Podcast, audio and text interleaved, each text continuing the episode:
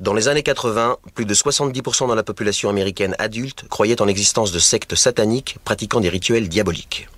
Le manque de preuves était dû aux dissimulations gouvernementales pour 30% d'entre eux. Cette histoire est basée sur des faits réels inexpliqués. Comme je vous l'ai dit au téléphone, une autre fille a appelé. Quand je lui ai expliqué la situation, elle a pris peur donc. J'imagine que toutes ces horreurs que vous lisez tous les jours dans la presse ou que vous voyez à la télé vous rendent, vous empêchent, les jeunes de votre âge, de profiter de ce genre d'opportunité. Oui, les rues sont pleines de détraqués. Oui, c'est exact. C'est exact. Dark times such as these, we must all remember to look to the Lord for guidance. Submit yourselves then to God.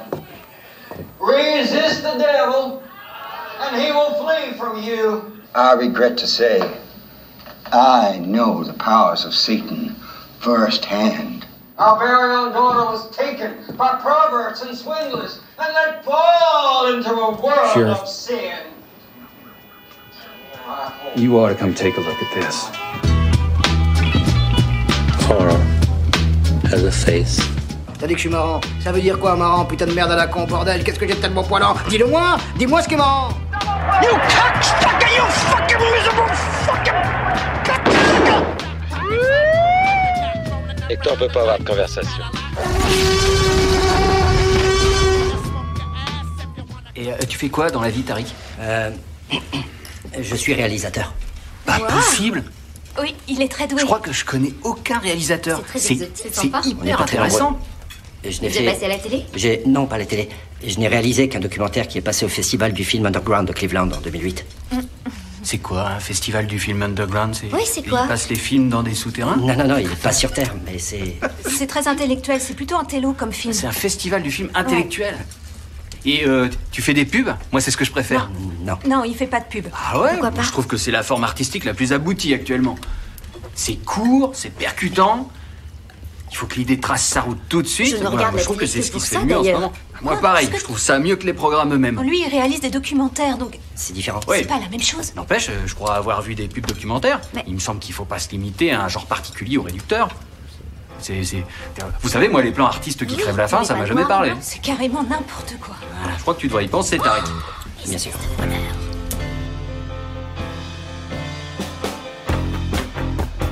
Yeah, yeah, yeah.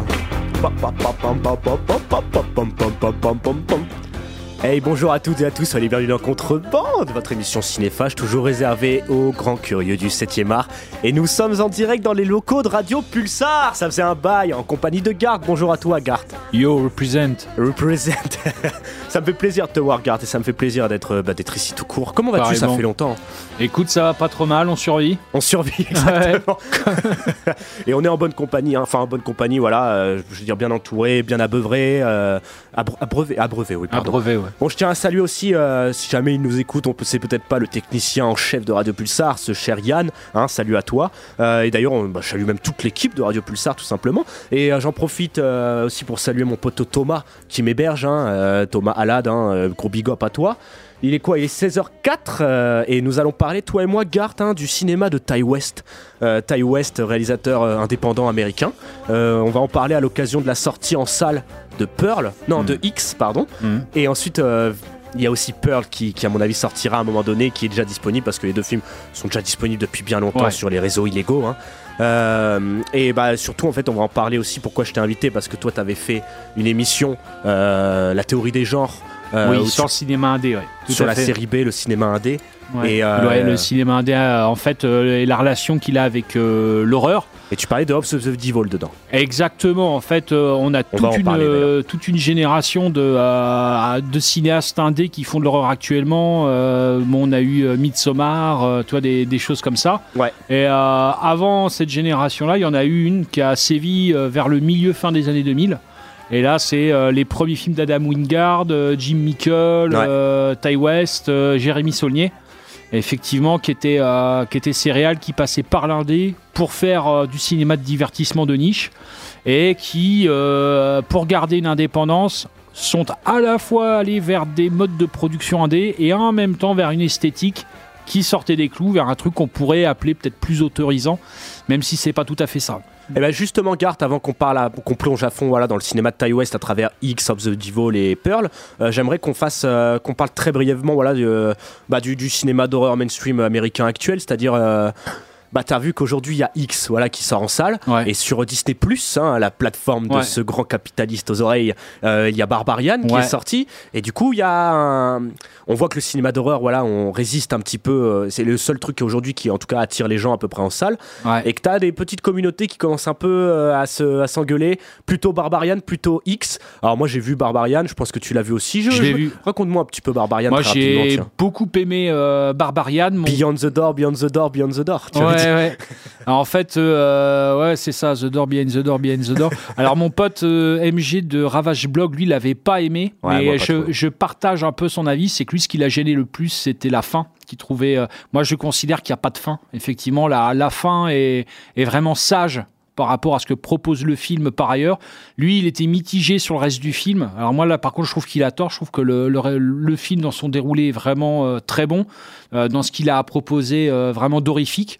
Par contre, pour moi, c'est un film d'horreur, si tu veux. Je le vois pas non plus comme un, si tu veux, comme un film qui a un très très grand intérêt esthétique. Je le vois pas, par exemple, comme on pourrait voir un, un Argento ou, euh, ou ouais, par exemple, même comme un film comme Midsommar, par exemple.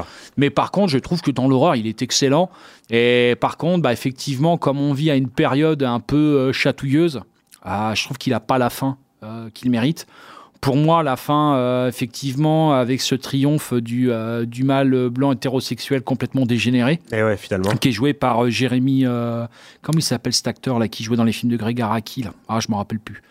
Euh, Enfin, en tout cas, il est. Moi, j'ai trouvé plutôt euh, plutôt bon quoi. Et euh, mais voilà, il aurait mérité une fin plus méchante. Ça, c'est sûr. Là, mon pote de Ravage a raison. Mm. Et ouais. Bah moi tu vois Barbarian, je me suis endormi à la moitié, mais euh, je- euh, mais euh, apparemment la moitié, le reste de la moitié quand ça avait, quand le garçon commençait, ça avait l'air moins intéressant, mais j'ai été plutôt surpris par le début, agréablement surpris. Mais Mm. euh, j'ai un peu du mal moi dès que c'est estampillé Disney Plus, c'est comme Prey, tu vois, le, le Predator. Ah, C'est-à-dire que oui. c'est- divertissant, mais ouais, pff, Bah là, ça m'intéresse pas. c'est quand même moins sage que près. Hein là, il n'y a pas photo. Pas. euh, J'étais étonné quand même, j'avoue. Ouais, le, le délire de la cave, des gens Le séquestrés, biberon, etc. le biberon, moi j'ai quand même beaucoup apprécié. Ça Et puis, euh, ça fait toujours plaisir de revoir, euh, de revoir comment ça s'appelle? Détroit. Ouais, Bien sûr. Ah ouais, tout à fait. Mais non, mais euh, oui, en plus d'ailleurs, j'avais j'avais écouté une chanson là qui parlait de ces maisons à Détroit là qui étaient complètement ravagées. euh, parce qu'en fait, quand les gens partent, euh, ce qui se passe, c'est que les gens, ils viennent, t'as des gens qui viennent récupérer les câblages électriques, les éléments de plomberie, et c'est pour ça qu'elles ont l'air dévastées, comme s'il y avait eu un ouragan. Ouais. En fait, c'est parce qu'effectivement les, les maisons sont pillées, mais ce qui fait que plus personne veut réinvestir dans le quartier parce que ça prendrait une, trop d'argent si tu veux à rénover. Et ouais. Et euh, ça fait ouais, ça fait un cercle vicieux quoi. Mais effectivement, tu as, une manière de, de montrer Détroit à différentes périodes. C'est là où c'est intéressant. Euh, c'est que bah moi, ce que j'aime bien dans le dans le cinéma d'horreur, c'est que c'est un retour du monde matériel. Et là, j'ai trouvé que euh, ce flashback. euh, c'est là où moi je trouve l'angle cinéphile euh, vraiment pas adapté au cinéma d'horreur. L'angle cinéphile va voir le fait qu'il y ait par exemple un récit flashback à l'intérieur comme un simple procédé esthétique ou, euh, ou, euh, ou rhétorique du scénario, mais effectivement, non, c'est pas ça, c'est vraiment le retour. Effectivement, que euh, c'est c'est- ce détroit complètement délabré, c'est le retour d'une politique qu'il y a eu dans les années 80, que euh, ce moment d'essor qu'il y a eu dans les années euh, 80, c'était aussi le retour de certains comportements qui sont aussi répercutés. C'est c'est c'est là où moi je trouve le cinéma, le cinéma d'horreur brillant, c'est que vraiment il se cale sur, euh, sur la peur, sur les méfaits, sur le mal, pour expliquer le monde. Eh ben super. Bon bah le cinéma d'horreur se porte bien et toi et moi on va plonger dans le cinéma de Ty West. So this is it. Our own studio backlot. You're looking for a place to stay. Oh, yes, sir. That's one ugly son bitch.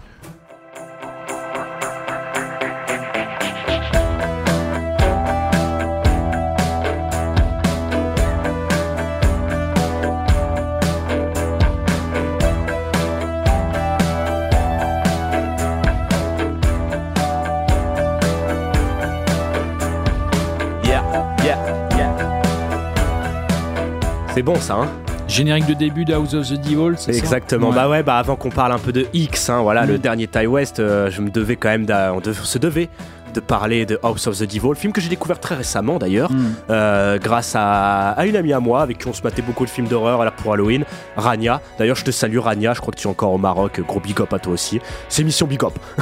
Salut Rania. Salut Rania. Euh, Shergart, House of the Devil, classique, des classiques, qui Mm. t'a énormément surpris. Hein, et je vais reprendre un peu tes paroles que tu avais dit dans la théorie des genres. D'ailleurs, écoutez la théorie des genres. hein, y a- tes podcasts sont dispo sur Radio Pulsar, le site, et aussi sur la chaîne YouTube Contrebande Cinéphage. hein. Je tiens à le dire, on, Mm. En fait. balance de temps Euh, tu disais justement que tu parlais que, euh, en parlant du cinéma mainstream américain des années du coup début 2010, bah, qu'on avait eu des auteurs voilà, euh, qui sont un peu les héritiers dans un sens de Tim Burton, donc les Alexandre Aja, Robert Rodriguez, qui se sont accaparés toute une histoire des sous-genres qui n'est pas la, leur finalement, vu qu'ils ne sont pas contemporains de ça, que ce sont, sont été des consommateurs enfants de ça, et qui l'ont inconsciemment rendue inoffensive parce qu'ils l'ont abordée sous le seul angle du clin d'œil et vidé de son aspect transgressif. Et du coup, moi, j'aimerais te dire. euh, bah voilà, euh, on, qu'on parle of the Devil, en quoi est-ce qu'à ton avis il sort un peu du lot comparé, bah 2009 c'était une année aussi où il y avait les, les Tarantino, hein. enfin le, le Grindhouse de Tarantino, Robert Rodriguez, donc son diptyque là, euh, Boulevard de la Mort que, que je trouve mortel, Ouais. et Planète Terror, que j'ai pas vu d'ailleurs, que j'ai plus vu depuis longtemps. Alors ça, moi j'ai moins tr- trouvé ça beaucoup moins mortel, Ah, je Planète Terror. Je m'en souviens plus. Mais tu sais, voilà, House of the Devil, c'est un film qui prend une esthétique vintage avec, tu sais, la réutilisation d'un grain d'image, Oui, oui. une bande-son particulière qu'on entend. Donc ça reconvoque autant les années 50 avec l'histoire de Maison Hantée Mhm. que les années 60 Ouais. euh, et que les années 80 via le- la, la bande-son et tout. Et, euh, et donc, du coup, il y avait aussi Devil's Reject à cette époque qui prenait un peu ce grain-là. Bon, Rob Zombie, que je considère beaucoup aussi comme un cinéaste de l'hommage. En quoi Ty West diffère peut-être un petit peu, même s'il s'en rapproche de tout ça Et peut-être que là, tu vas pouvoir nous parler justement de son producteur de l'époque. Alors, en fait, si tu veux, moi, quand j'ai commencé à dire qu'effectivement, tu avais tout un, pan du cinéma d'horreur qui serait approprié du cinéma de genre pour faire autre chose, pour faire du cinéma mainstream, je pensais, je rai- raisonnais pas en termes d'auteur. C'est-à-dire que pour moi, c'était plutôt une démarche euh, qui venait des studios. Ouais. Que vraiment, pour moi, je suis sûr que euh, Rob Zombie, si tu lui filmes 700 dollars une caméra euh, 16 mm pour faire un film, il va pas te faire le même film que quand il fait le remake d'Halloween. Non, mais ça je- se voit aujourd'hui. Regarde Ouais. ce qu'il fait. Regarde son troisième, Street from Hell, ou même le dernier que j'aime bien, Mhm. The Monsters, qui sont faits avec des budgets, je crois, inférieurs à 3 millions. Mhm. C'est pas du tout la même facture que c'est Halloween chez euh, les Weinstein, tu Ouais, vois. ouais. Et effectivement, moi, je conçois tout à fait que même euh, si, par exemple, euh, Alexandre Aja, il faisait un film tout seul chez lui dans son garage, je conçois tout à fait que quelqu'un ne puisse pas aimer. Disons que c'est du mauvais cinéma d'horreur, mais ça serait pas quelque chose qui récupérerait, si tu veux, euh, le cinéma de genre à des fins de patine ou Ouais. de simple valeur ajoutée, Bah, Pareil, de hein. clin d'œil. Aja, suffit que tu vois son dernier film pourri là pour Netflix Mhm. et que tu compares avec sa cogna des yeux encore produit par les Weinstein, il n'y a pas photo quoi. Ouais, ouais. Donc euh, moi, ce que, ce que je voulais dire, c'est qu'effectivement, quand euh, par contre, tu as le cinéma d'horreur de série B vient du fait qu'il se trouve dans le piratage de l'industrie. Il va récupérer les restes de l'industrie euh, pour euh, créer quelque chose. Et actuellement, euh, bah, l'industrie qui ne se sert pas des restes fait comme si elle se servait des restes pour faire croire qu'elle avait quelque chose d'un peu alternative, ce qui n'est pas le cas. Là, Ty West, qui va changer, c'est que lui, il va faire du cinéma non pas dans, le, dans le courant de l'industrie, mais en se basant sur le cinéma indépendant. Il va commencer avec Glass Eye Pix, qui est la boîte de prod de Larry Fessenden, donc qui est une sorte d'activiste du cinéma de genre indépendant. Ouais. Quelqu'un euh, qui s'est illustré, alors il, qui a commencé à réaliser des films euh, comme Habit, par exemple, un film de vampire indé, qui s'est fait éclipser par le, le film d'Abel Ferrara, là, qui s'appelait The Addiction Mortel. mais euh, qui est vraiment pas mal. Habit, moi, si tu veux, j'ai trouvé ça un peu lourdingue, mais putain, il y a des idées de, de cinéma, mais c'est juste hallucinant. Et euh, ce type-là, il a monté une boîte de prod qui s'appelle euh, Glass Eye Pix. Il a produit plein d'auteurs indés, euh, justement un peu dans un esprit Abel Ferrara. Euh, C'est-à-dire que plus, pour faire de la série B divertissante, plutôt que de passer par les studios, il s'est dit je vais faire des films avec le mode de production indépendant. Et puis les films, plutôt que de les passer euh, dans, des, euh, dans des salles de cinéma mainstream, on va les passer dans les festoches, les cinémas à essai. Et ça a donné du coup euh, bah, des films surprenants parce que tu commençais à mater de la série B avec des gens qui avaient plus de liberté, moins de moyens mais plus de liberté. Et euh, ce qui se passe, c'est que là arrive Ty West. Ty West, il va avoir l'expérience indé et l'expérience de film de commande. Son film de commande, Cabin Fever 2, qu'il a fait pour Eli Ross, ça s'est pas bien passé. De son aveu, il avoue ne jamais avoir vu le film parce Et ouais. euh, lui a imposé quelques petits changements.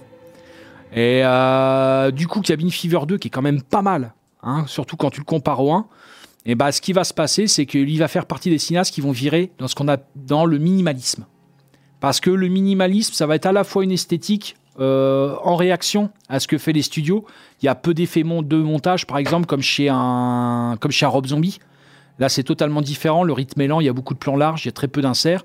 Et en même temps, cette esthétique, ça va permettre aux producteurs d'intervenir moins dans le montage parce qu'il y a moins de plans qui ont été tournés. Donc, euh, on peut pas dire, tiens, plutôt que de mettre ce plan-là, tu vas mettre celui-ci. Tu vois Hmm. Et donc tu vois, bah voilà, House of the Devil, là pour euh, conclure rapidement sur House of the Devil, donc sort en 2009. Euh, et pour moi, tu vois, quand je l'ai vu, je me suis dit putain, c'est du A24 avant l'heure, hein, le studio Ouais. A24 euh, Bien qui sûr. passe- s'appuie sur une horreur minimaliste. Et pour expliquer brièvement ce que c'est, voilà, House of the Devil, c'est un film de maison hantée, Hmm. un peu euh, dans le style, voilà, de, de, euh, des films de Robert Wise, The Haunting, des, euh, bah voilà, un 50s, hein, l'horreur, Hmm. Ouais. l'horreur style Hammer, quoi. Donc ça se passe en 1983, l'histoire. C'est un soir de pleine lune totale et une étudiante fauchée accepte un job de babysitter chez de mystérieux et inquiétants clients, notamment un joué par Tom Noonan, Ouais. qui jouait Francis Dollarhide, le tueur dragon rouge, Ouais. dans le Manhunter de Michael Mann. Et le tueur à la hache dans, dans Last Action Hero aussi. c'est vrai, Ouais, putain ouais. merde, Ah ouais, exactement, tu vois. Et, euh, et donc, du coup, tu vois, moi déjà, quand j'ai vu Tom Noonan, j'ai fait ce film est immortel. Et c'est un film en plus qui raconte déjà ces, ces délires de, de dérives, sectes sataniques, de vieilles personnes dans des maisons à la est- campagne. Donc on est sur du 1,24 avant l'heure. Non, mais c'est ça qui est hallucinant. C'est-à-dire que quand il sort House of the Devil, il y a la grosse mode des films Grindhouse, où en fait, on fait exprès de revenir à des années antérieures. En mode blockbuster, à l'ancienne série B blockbuster, film les- d'exploitation. Les films la- de Rob Zombie, de Robert Rodriguez, de Tarantino. Ouais, Et ces films-là, euh, la limite euh, qu'ils peuvent avoir, même si pour moi chez Tarantino c'est pas une limite justement, c'est une porte d'entrée, mais pour les autres pour moi c'est une limite, c'est qu'ils se contentent de convoquer ces années pour se donner un air. C'est-à-dire qu'effectivement, ils veulent, s'il y a quelque chose de purement cosmétique. Ce que va faire, euh, ce que va faire Ty c'est très différent. Lui, il va revenir dans les années 83 pour raconter les années Reagan, qui étaient des années en fait euh, bah, de récession au niveau des salaires où euh, effectivement les, salaires étaient moins élevés, les gens galéraient économiquement. Et là, ça va raconter euh, l'histoire d'une étudiante euh, sans le sou qui va trimer pour trouver un boulot et notamment un boulot de, de babysitter un peu particulier. Et puis parce qu'il revient à une époque qui était celle de la paranoïa et la crainte des sectes sataniques. Eh ben écoute, ça me fait une bonne transition pour commencer à aborder X, hein, notre film actuel, euh, parce que X commence, donc euh, son dernier film qui je crois euh, sorti en 2021 mais sort aujourd'hui cette année en France, tu vois, produit donc par A24, hein, euh, ah, tu vois, il a, Ouais, ouais, ouais, on voit qu'il se complaît dans ses budgets un peu réduits. D'ailleurs, Mhm. film un peu réduit, bah, l'avantage c'est qu'il refait, il prend on va dire le même cadre que Massacre à la tronçonneuse, c'est-à-dire voilà, survival rural d'une petite troupe qui, qui part dans un van, s'égarer dans une maison paumée. Sauf que là, il prend l'argument du coup d'une équipe de tournage pornographique dans les années 70 Ouais. qui allait tourner au Texas voilà pour tourner leur petit film d'exploitation Mhm. avec d'ailleurs dedans un jeune étudiant euh, qui se dit qu'en même temps il va pouvoir profiter de ce délire d'exploitation pour caler son petit style autoriste donc tu vois ça raconte quelque chose quand même de. Oui. cette époque là Oui, oui. et, euh, et pourquoi est-ce qu'on a quand même ce délire un peu secte sataniste, même si le film prend plus, on va dire, une espèce de, de truc de redneck un peu lubrique euh, Et ben c'est que ça commence sur cette télé où t'entends un prêcheur américain, Prédicateur, un ouais, prédicateur euh, un peu à la. Sevin Soling, tu sais, qui disait Is God dead? Ouais, et, et ouais. ça, ça m'a beaucoup plu, tu vois. Ouais, tout à fait. Ça, c'est quelque chose qu'on va retrouver aussi dans The Sacrament, en fait, euh, et puis euh, dans une moindre mesure aussi, puisqu'il y a aussi des, des curés fous dans son western euh, In a Valley of Violence. Ouais. Avant d'en- d'enchaîner effectivement sur X, je voudrais dire que Ty West, après In a Valley of Violence, il a fait un long, une longue absence du cinéma, puisqu'il était tombé dans l'enfer des séries. Il était devenu réalisateur pour séries, ses films marchaient pas, et je pense qu'avec A24, justement, il s'est dit qu'il pouvait revenir sur le devant de la scène. Mais j'ai aussi trouvé qu'avec euh, X, il avait essayé d'adopter une formule plus consensuelle. Il avait un peu rompu, euh, pas totalement, mais un peu rompu avec la formule minimaliste euh, qu'il avait dans ses autres films. Et euh, moi, quand j'ai commencé X, je me suis dit, alors j'ai adoré X. Au début, quand j'ai vu, je me dis putain, ça va pas être bien. Ça Ouais, t'as eu peur du pastiche à la massacre à quand, quand, j'ai vu le titre qui apparaissait en gros comme ça, je me suis dit, ça, c'est un langage à la Zack Snyder, c'est pas le style de Ty West. Je pense qu'il va essayer de faire quelque chose de plus consensuel, de plus Ouais. commercial.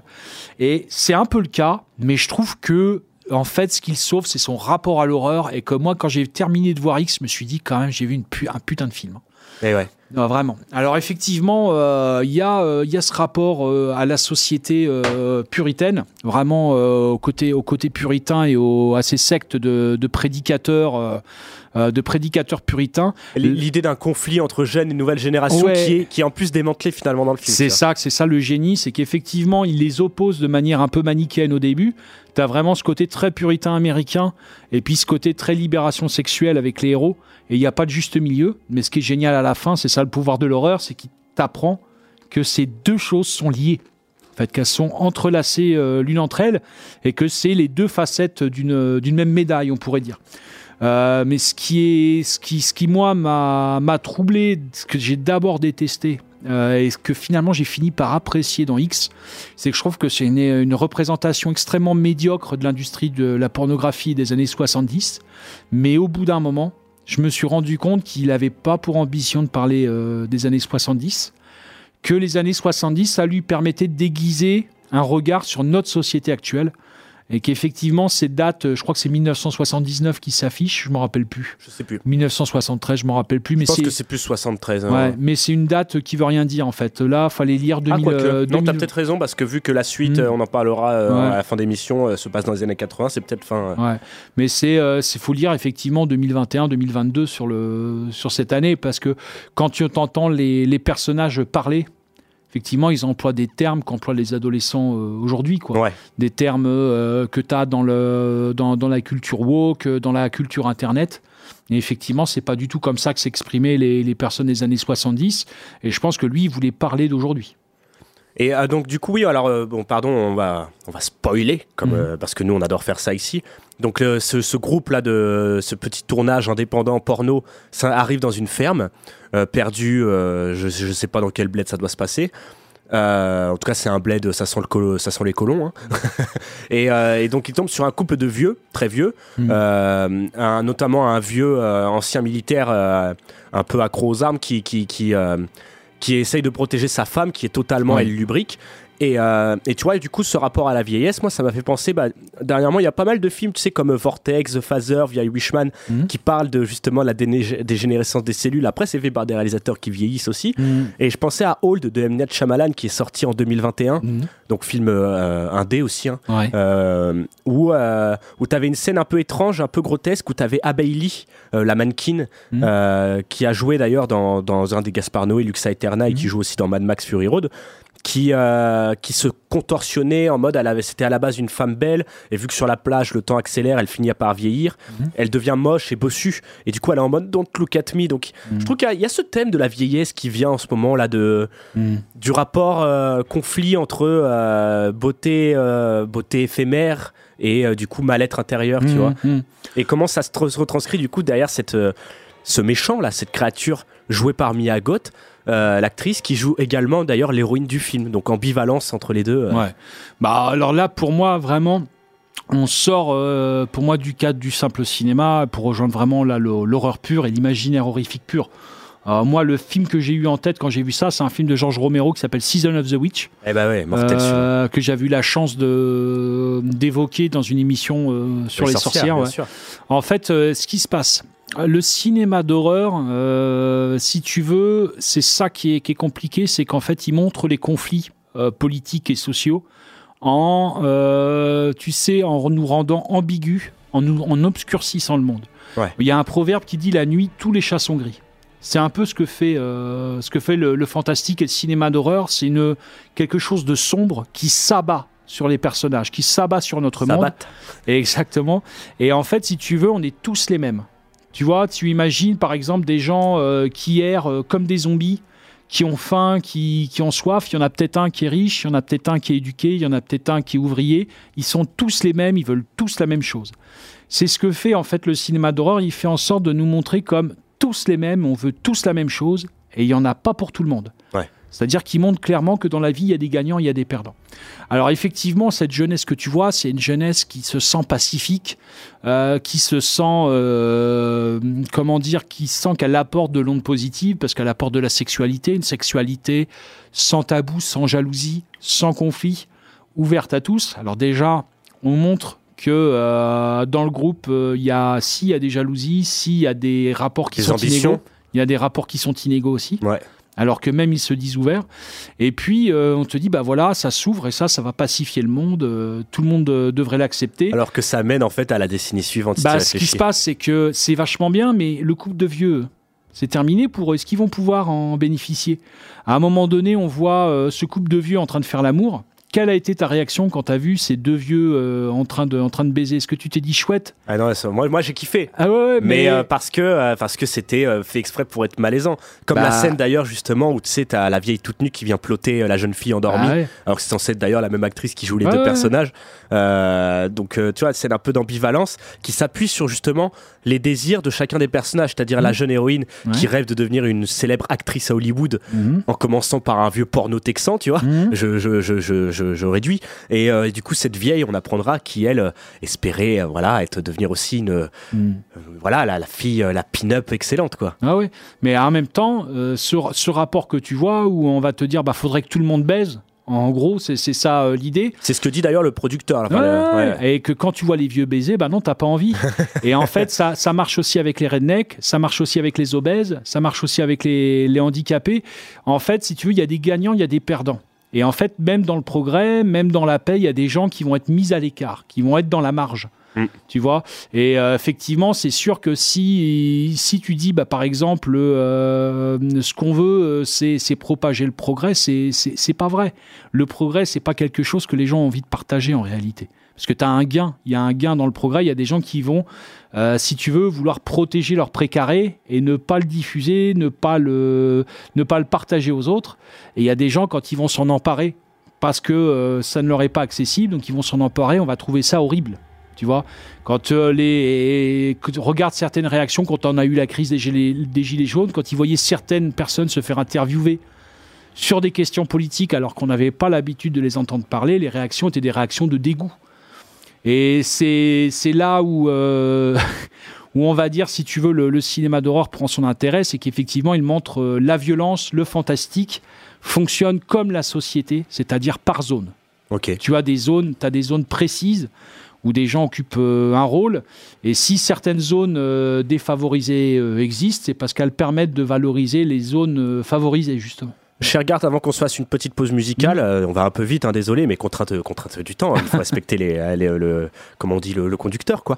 Euh, je je- Est-ce que tu as apprécié toi cette première scène de meurtre du jeune caméraman, tu sais, euh, qui est très graphique, assez violente aussi, qui avec tous ces hommages au giallo, parce que tu sais, il y a le sang qui est projeté sur les phares du pick-up, ça se passe euh, dans la cour. Euh, et c'est la vieille toute nue là qui, qui, qui, qui- on va écouter d'ailleurs cette scène qui, qui, euh, qui plante, euh, qui plante le caméraman, moi, et ça devient tout rouge et tout. Moi, j'ai kiffé. Apprécié toutes les scènes d'horreur de X. Eh ben je ouais. pense que si X est un bon film, c'est grâce à son horreur. C'est ce qui va de- euh, révéler en fait le, le film. Quoi. Eh ben écoutez, petite pause et on se retrouve tout de suite.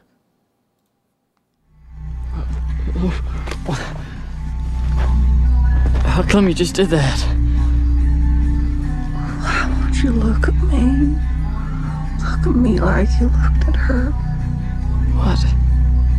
I can show you what I'm capable of. Stop. I, I, I don't want to see it.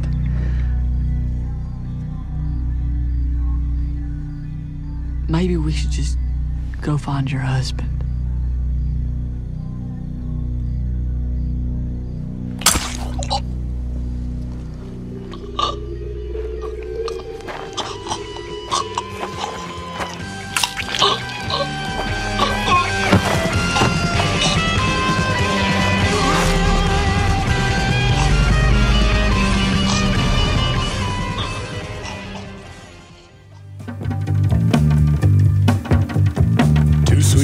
To be forgotten. Too sweet to be all alone.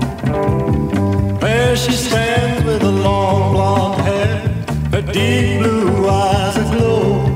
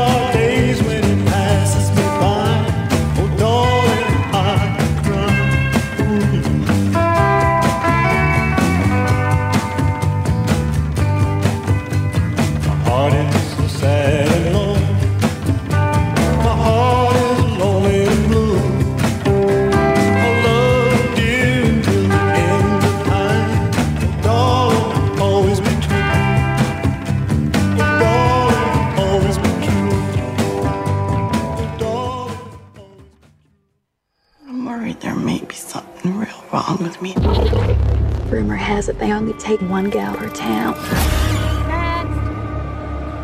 We're looking for someone with X Factor. It Has to be me. How about a film nobody else has seen? Is it legal? Will be eventually.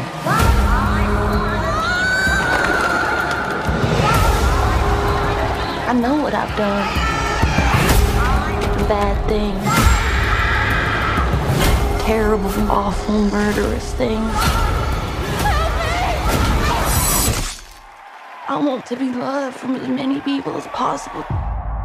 But truth is, I'm not really a good person.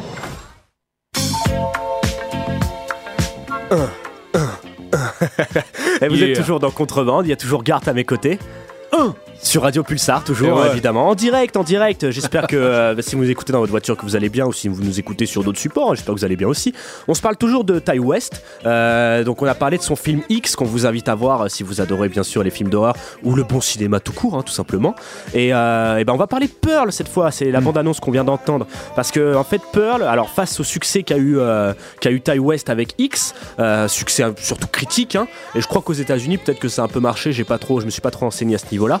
Euh, et ben, il a décidé de faire une trilogie euh, avec Pearl, donc qui Ouais. lui est sorti. Maxine, ouais. Il est pas sorti Pearl, hein, et Maxine, voilà, qui lui sera par contre une sequel, qui sera la suite, parce que Pearl c'est un prequel, donc sur la méchante, euh, la méchante qui est toujours jouée par Mia Goth, Mia Goth qui jouera ensuite l'héroïne dans le suivant, vu que c'est la même actrice et Ouais. qu'elle se ressemble. Enfin, c'est un délire, on vous expliquera peut-être un peu plus ça tranquillement tout à l'heure.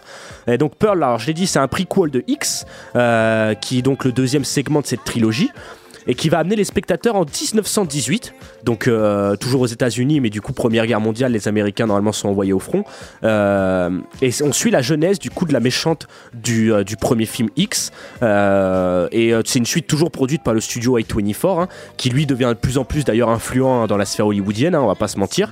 Et, euh, et le film d'ailleurs a été montré il y a pas longtemps à la Mostra de Venise, et les retours ont été, comme on dit, mélioratifs. Euh, Et d'ailleurs, c'est euh, Scorsese qui, lors d'une récente interview, avait déclaré, alors je sais plus dans, dans, dans quelle revue c'était, il disait que les films de Ty West ont ce genre d'énergie qui se fait si rare de nos jours, motivé par un pur amour du cinéma. On le sent à chaque plan. Ce prequel de X a été pensé dans un registre cinématographique très différent. Pearl est composée de 102 minutes sauvages, hypnotisantes et vraiment, j'insiste dessus, dérangeantes. Euh, et toi, Garde, par contre, euh, bon, Scorsese, moi, quand il me dit des trucs comme ça, je me dis d'accord. hein. Donc, oui, on le dit, hein, on est sur un pastiche des films de Douglas Sirk, hein, des mélodrames un peu à la Douglas Sirk. Donc, j'avoue que c'est un film que j'ai trouvé déroutant, moins divertissant peut-être pour nous que X. Toi, tu as dit tout simplement quelques bons moments, mais vraiment pas ouf. Entre Scorsese et toi, désolé, hein, je vous compare. Ouais, mais- y a pas. euh, Non, non, moi, moi franchement, j'ai trouvé le... effectivement que le film agréable, mais vraiment vain. Euh, ce qui faisait l'intérêt pour moi de- du personnage euh, de nymphotueuse euh, dans le cinéma, dans un film comics, c'est bien sûr que c'était dans un, un registre de film de, de genre avec des rapports de prédation, de transgression, que tu pourras jamais avoir dans un film comme Pearl, qui se veut le portrait d'une femme. Alors bien sûr, tu as des scènes qui sont héritées du cinéma d'horreur, comme une scène de copulation avec un éventail, un épouvantail, mortel, cette pardon. Euh, pas un éventail, un épouvantail, qu'est-ce que je raconte Non, un, un épouvantail. Ouais, ouais, euh, franchement, qui est, qui est excellente. Euh, Il Ah y ouais, a euh, une- quelque chose que j'ai trouvé formidable, c'est que vraiment, moi, quand il raconte Pearl, je suis pas en 1918, euh, je suis aujourd'hui et on me raconte l'histoire d'une nana qui découvre TikTok et, euh, et le smartphone et euh, la télé-réalité et les réseaux sociaux, quoi. C'est-à-dire que, euh, mais par contre, je trouve que c'est pas très bien mené. Je, je trouve qu'un un réalisateur satirique comme John Waters, par exemple, aurait fait de Pearl un film absolument génial, mais que euh, justement T. West, il a pas cette patte euh, satirique euh, que peut avoir un John Waters pour mener à bien le projet. Par contre, ce que j'ai trouvé très agréable, évidemment, bah, c'est le rapport à la violence, c'est-à-dire que là, les scènes de meurtre, là, je pense à la dernière scène de meurtre finale, en fait, est magnifiquement filmée. Mais il n'y a pas assez d'horreur, on va dire, pour moi, pour le langage de l'horreur est pas assez présent pour moi dans ce film pour apporter euh, quelque chose de pertinent. Et on est un peu sur ce portrait euh, explicatif euh, qui va nous expliquer pourquoi un personnage qui n'est qu'une machine à tuer tue. Enfin voilà, moi je trouve qu'à un moment donné, ça sert à rien d'être dans l'explication. Ah bah ça c'est toujours le problème, euh, c'est toujours le problème des origin story comme euh, Joker ou, tout- ou, ou, euh, où du coup tu, Non, eh ben, en fait tu perds ce hors champ qui te fait fantasmer. Joker, Joker, ça avait un intérêt parce que Joker euh, assumait, c'est là l'intelligence du film, c'est que dès le début du film, le, le personnage est au bout du rouleau. C'est-à-dire qu'on va vraiment te raconter un personnage euh, qui se construit euh, par la faim, par l'épuisement, par le fait qu'il n'ait plus aucune ressource.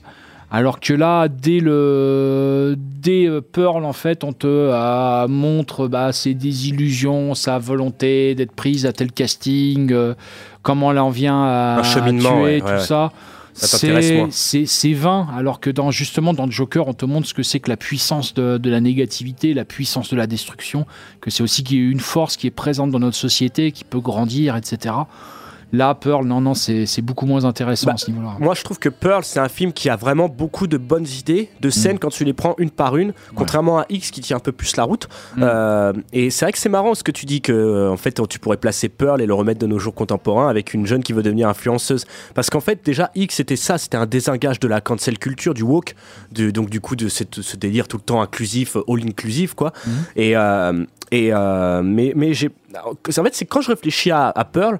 Je, je re- que je repense à toutes ces idées, je me dis que finalement le film a, des- a un truc assez intéressant quand même parce qu'il est beaucoup plus pastiche et c'est vrai que c'est cool quand même de replonger l'horreur dans une parodie de, du, de, mélo- de mélodrame à la Douglas Sirk quoi. Ouais, mais moi je trouve que ces parodies de mélodrames, euh, comme tu dis, ça peut être vu comme une force ou une faiblesse. hein. Je, dis, Ouais. je, je dis pas le contraire, mais qu'ils ont un côté vraiment euh, euh, cosmétique parce qu'ils sont juste là pour signifier euh, une virtualité. Le fait que le personnage vit dans des fantasmes. Et euh, ce qui est euh, intéressant, c'est je trouve ce qu'a pas su bien mener euh, T. West et ce qu'auraient su faire des gens comme Todd Solondz ou, ou, euh, ou, Ed- ou John Waters, à mon avis, qui eux ont une patte satirique très, très développée. C'est qu'en fait, ce normalement, quand on te présente le destin d'une femme en 1918 dans l'Amérique rurale, ça va être une femme opprimée qui va être à la conquête de sa liberté. Là, ce qui est intéressant euh, avec, euh, avec Pearl, c'est que c'est une femme opprimée euh, de l'Amérique rurale de 1918 qui a la conquête de son image, qui a la recherche d'une image en fait, de sauver, elle veut trouver sa liberté par son image et son émancipation par son image. Pour moi, c'est pour moi que c'est pour ça que c'est un film vraiment sur TikTok. C'est un film vraiment qui, qui montre que le narcissisme ou la construction, la conquête d'une image individuelle, elle est vraiment maintenant intrinsèquement liée à la question, euh, de la liberté. Les gens se sentent pas émancipés tant qu'ils n'ont pas construit une image publique, une image euh, donc qu'ils peuvent revendiquer. Et euh, c'est ça que j'ai trouvé à la fois intéressant et décevant. Hmm.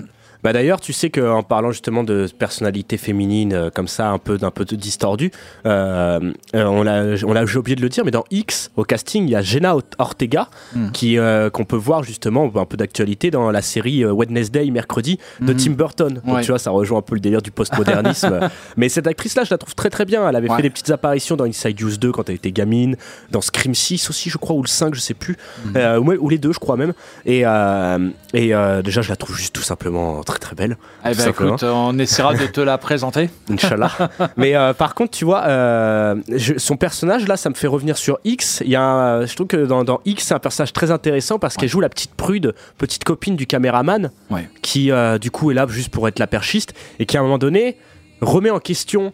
euh, ce délire du porno, euh, couché comme ça, en gros, voilà, elle les voit un peu comme des salopes, elle comprend pas, et finalement, tu, tu te rends compte au bout du film que finalement, elle est intégrée, Et puis Euh, après- non, elle est intriguée, pardon, Ouais. et que finalement, elle va même, bah, du coup, euh, se laisser tenter et coucher, ce qui va d'ailleurs amener ensuite à la scène de Ouais. meurtre du caméraman qui lui va complètement. euh, Moi, j'ai eu cette scène, elle m'a fait trop mal et en même temps m'a fait rire parce que ça m'a renvoyé à ma propre. euh, Moi, je suis un mec très jaloux, mais Ouais. du coup, ça m'a renvoyé à mon truc où je me disais, ah mon dieu, mon pire cauchemar si ça arrive.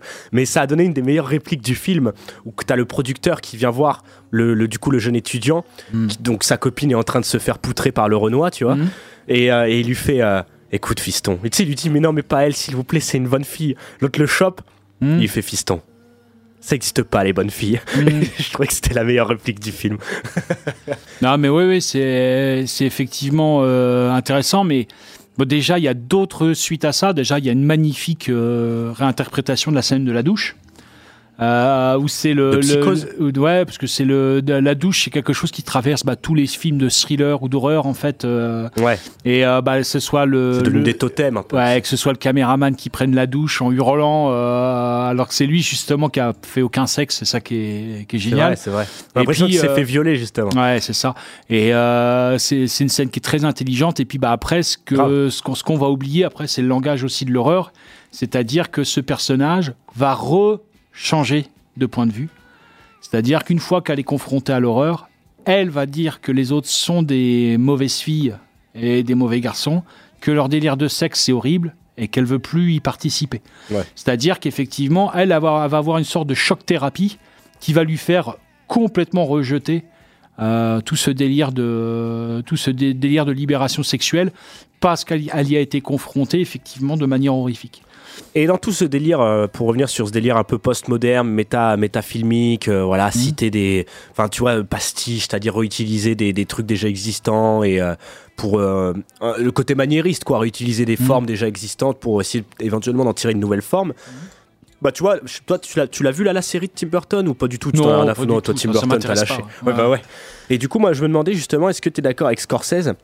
Pour euh, sur le fait qu'il dit que tu vois, parce que pour moi Ty West j'aurais tendance surtout quand j'ai commencé par the Devil à me dire putain ouais voilà il fait comme les Tarantino tout ça c'est le premier truc que je me suis dit. Mhm. et pourtant je me suis senti pris dedans peut-être parce qu'il y avait une touche minimaliste et que c'était comme tu le disais intégré à un propos à un vrai Ouais, sujet. ouais. Euh, et ça tu le sens. C'est plus vraiment du ressenti. Ah et du coup je pense que à ton avis est-ce que tu es d'accord avec Scorsese quand il dit ça? Il dit que voilà on sent que tous les plans des films de Ty West, on les sent que c'est motivé par, Oui. une pure, euh, par un pur amour du cinéma. Quoi. Je dis pas que. Tarantino n'aime pas le cinéma, ouais. mais Tarantino, des fois, a eu des écarts où ça devenait juste, comme dirait Jean-Baptiste Toré, un cinéma de la boule de neige, tu vois. Hmm. Alors euh, moi, si tu veux, effectivement, pour moi, c'est pas tout à fait le même fonctionnement que Tarantino. Alors Tarantino, je sais pas que je trouve ça inintéressant, mais c'est que pour moi, il y a un, un- un langage de l'artificialité chez Tarantino. Faudrait faire une émission sur Tarantino pour en parler. Mais je sais, on la fera, Mais, euh, mais effectivement, pour moi, c'est pas, si tu veux, un cinéma euh, forcément cumulatif de, de références vainement. C'est vraiment un langage chez Tarantino.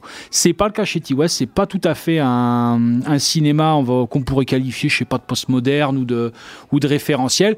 Effectivement, euh, moi, ce qui m'avait euh, interpellé chez Ty West, c'était euh, ce que, par son travail d'épure, il avait pu, on va dire, s'affranchir et redonner à chaque plan sa valeur et revaloriser, par exemple, le, le plan large. Ce qui était formidable dans le cinéma de Ty West, c'est le nombre de plans larges, de plans longs euh, qui étaient utilisés, ce qui fait que ça revalorisait à peu près bah, chaque gros plan, qui étaient des moments rares.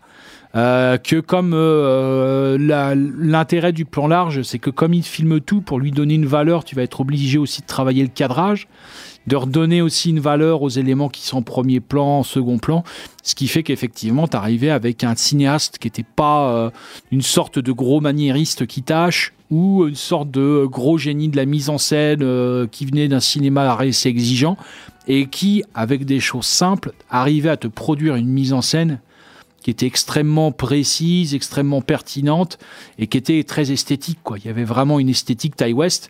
Effectivement, ça a été motivé pas seulement pour un intérêt, euh, on va dire, esthétique, mais c'est aussi parce que ça lui permettait, lui, de euh, pouvoir euh, raffermir en fait sa volonté de cinéaste parce que comme il disait si tu fais pas beaucoup d'inserts les gens quand ils vont venir voir ton film et dire ah faudrait que tu mettes plus de ci plus de ça ils ont pas de matière à te proposer tu vois ils ont que ce que tu as prévu pour le tournage et ce qui fait que toi tu gagnes en autorité en tant que réalisateur et euh, effectivement moi je suis vraiment d'accord simplement je pense que c'est moins vrai euh, pour ces deux derniers films, qui sont pour moi des films euh, plus dans la norme, et ce qui est tout à fait logique, parce qu'il ne faut pas oublier que T. West, c'est un- un- une absence de plusieurs années du cinéma, et qui est retombé dans l'enfer des séries. Donc quand il revient sur A24, il a un but, c'est de pouvoir choper, choper un public, avoir des bons retours, et euh, se dire, bah voilà, ce public-là, euh, post-millénial, euh, moi, faut que je l'attrape. Et c'est évident que là, il va faire, il a fait une préquelle et qu'il va faire une suite parce que pour sécuriser sa carrière, ce qu'il veut faire, c'est une, licence. Euh, Quelqu'un comme Mancini, par exemple, il, serait, il aurait disparu du cinéma s'il n'avait pas été le scénariste de Chucky, s'il n'avait pas récupéré la licence de Chucky, parce que Chucky, c'est ce qui lui permet encore de tourner aujourd'hui. Même en série, tu vois. Ouais, ouais, tout à fait. Vrai. Effectivement, sinon, euh, on, on l'appellerait plus jamais. Donc, effectivement, le, le fait d'avoir une licence qui a marché, ou par exemple, il va faire euh, trois, trois succès avec une licence, et bah, si après, euh, quand il fait un autre film, euh, ça marche pas, on pourra dire, tiens, Ty West, le papa de X, Pearl et, euh, et Maxine, si tu veux.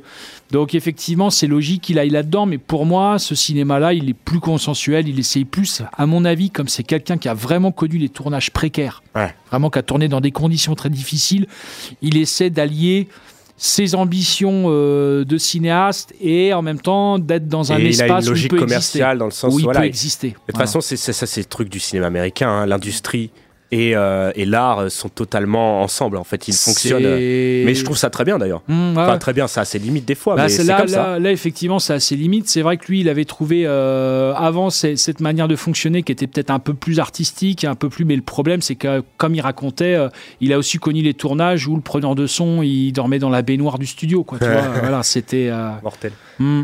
Bon, euh, Garth, on va profiter des petites minutes qui nous restent. Voilà, on conclut sur Pearl. Euh, Pearl, d'ailleurs, si vous voulez le voir, euh, bah, si vraiment vous êtes vraiment impatient, je ne sais pas s'il sortira en salle celui-ci.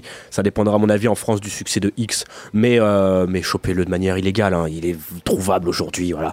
Mais euh, j'ai envie de te dire, là, on va quand même faire euh, du coup petite séquence preview. Hein Du coup, le troisième volet de cette fameuse trilogie euh, qui s'appellera Maxine, avec Mhm. un grand X au milieu de Maxine. Ouais. Maxine qui est le nom du coup de l'héroïne principale, donc actrice porno jouée par Mia Goth, qui est sublime hein, d'ailleurs elle aussi, hein, euh, qui, euh, qui du coup bah voilà dernière survivante du gros cauchemar de X, euh, qui cette fois bah, c'est l'ascension de, de ce- de- d'elle en porn star, mais cette fois dans les années 80. Et moi, autant te dire que ça me fait rêver, hein, parce que parce que bah voilà, après Hobbs the Devil, on imagine que que du coup, bah, cette fois, le Super 16 de Hobbs the Devil, euh, of the Devil sera peut-être remplacé par la VHS, la mini DV ou la bêta des années 80, Euh, et que le Redneck, lui, va laisser sa place au secte New Age. On va voir parce qu'effectivement, ce que euh, tu as très bien, euh, comme tu l'avais très bien dit tout à l'heure, on a à la fois euh, le porno et, euh, et les télévangélistes dans X. Et ouais. Et les années 80, c'est vraiment la période où ces deux choses euh, vont se rapprocher, quoi. C'est ça qui, qui va être intéressant. Ça va être effectivement euh, à la fois cette croisée du, euh, de, télévangéliste New Age complètement, complètement cocaïné qu'on va retrouver dans The Sacrament. Elle est déjà cocaïnée, déjà, l'héroïne, hein, dans Ouais, X. ouais. hein. C'est la seule qui en Tout prend, d'ailleurs. Tout à fait, mais ouais, regarde The Sacrament, tu verras ce, ce gourou de secte cocaïné qui rappelle un peu bah, le, le parcours des néoconservateurs, quoi. Tu vois, des, des gens qui ont commencé. Dans euh, les années 80, il y en a eu tellement de, de, de sectes de mecs, chirurgie esthétique, cocaïnés. euh, Ouais, ouais. là, un des figurants de Rosemary's Baby dans le documentaire Holy Hell, euh, c'est devenu un, un de ces genres de mecs, Mhm. euh, sectes basés sur le culte du corps, etc. Ah ouais, bah, il y avait Anton Lavey déjà dans Rosemary's. Baby qui jouait, euh, qui jouait Satan. C'est lui qui joue Satan dans. C'est vrai que c'est marrant de voir cet héritage, comment les années 70 ont donné la, cu- la culture des années 80. Et puis, euh, il y a vraiment une fin crépusculaire à X. La fin de X, elle est magnifique, quoi. C'est-à-dire que, à la fois, ce- cette télé, excuse-moi, cette télévision, la bière fait tousser, cette Eh ouais, télévision qui. cette télévision ouais, qui s'étend en premier plan et qui va envahir tout le reste de l'image. Euh, comme si bah, le, le dialogue du père prédicateur, en fait, il envahissait l'univers de la fille, qu'en même temps, c'est un peu grâce à lui que euh, la fille, elle s'en sort, qu'il la sauve, et qu'en même temps, tu sens qu'elle, elle s'enfonce dans la nuit avec son van qui, qui roule pas bien parce qu'elle se tape de la coke en conduisant. C'est vraiment, tu es dans une incertitude entre la vie, la mort, le sexe, la religion, euh, la discipline et la transgression. C'est vraiment, t'es- c'est vraiment dans une zone d'ambiguïté qui est vraiment propre au fantastique et à l'horreur où là, la nuit est tombée. Et là, tous les chats sont gris, tout se confond.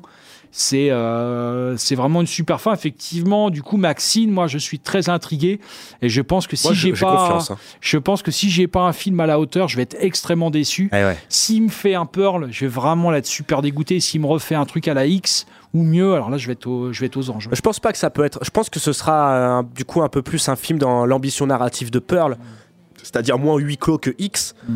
mais je pense que ça va être très intéressant parce que déjà, tu vois, là, va y avoir la mise en abîme encore plus forte Mm. du fait de, de Hollywood. Il y a cette petite bande-annonce justement filmée un peu en bêta, là, comme ça, en VHS, euh, qu'on peut voir le petit trailer où ça fait. euh, cliché, on a l'impression d'entendre une bande son euh, que vous allez pouvoir écouter à la fin de cette émission de Mm.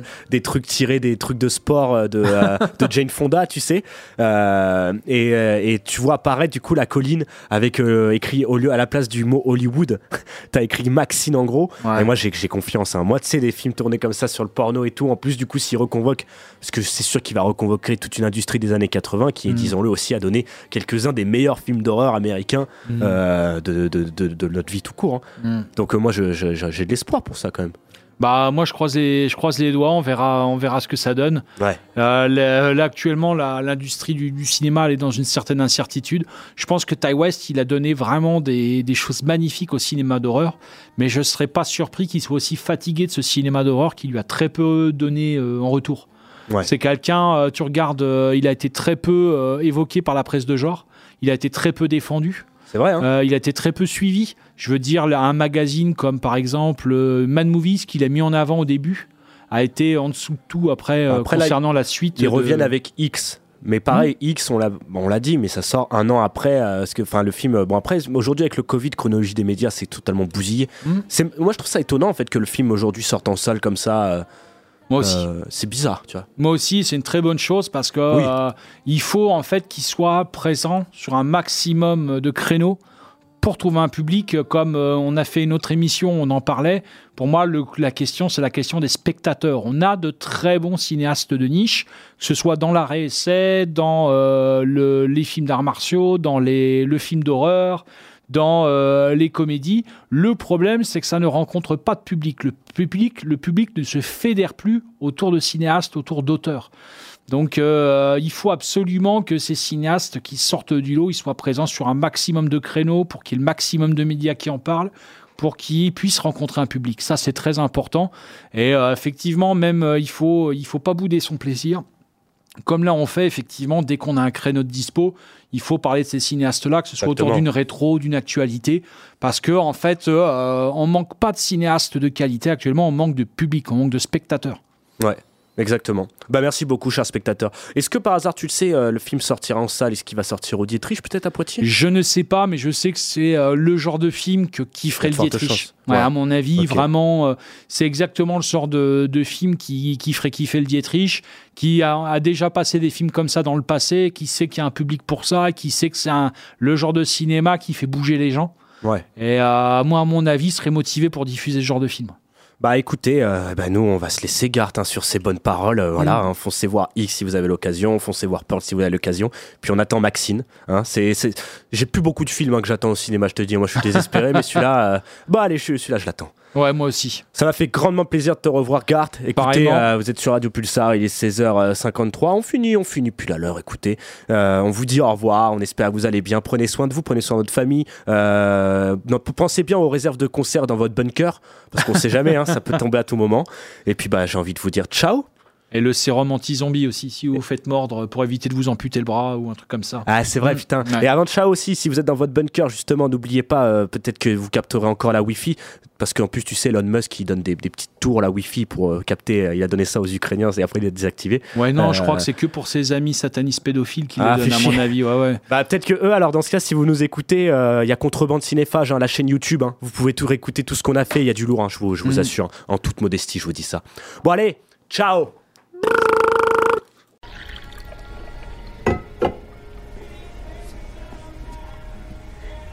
ça. T'inquiète pas pour la connasse et son salmon. Tu nous as rendu un fier service en les faisant partir. Claire, tu me fais flipper, je t'assure. Reprends-toi en main, t'es mal barré si tu t'engages sur cette voie. Ça m'a fait la même chose quand j'ai commencé à jouer avec tous ces machins. Je te promets, il faut faire super gaffe à ce qui se passe là-dedans parce que quand tu crois que tu vois des trucs, après ça s'arrête plus.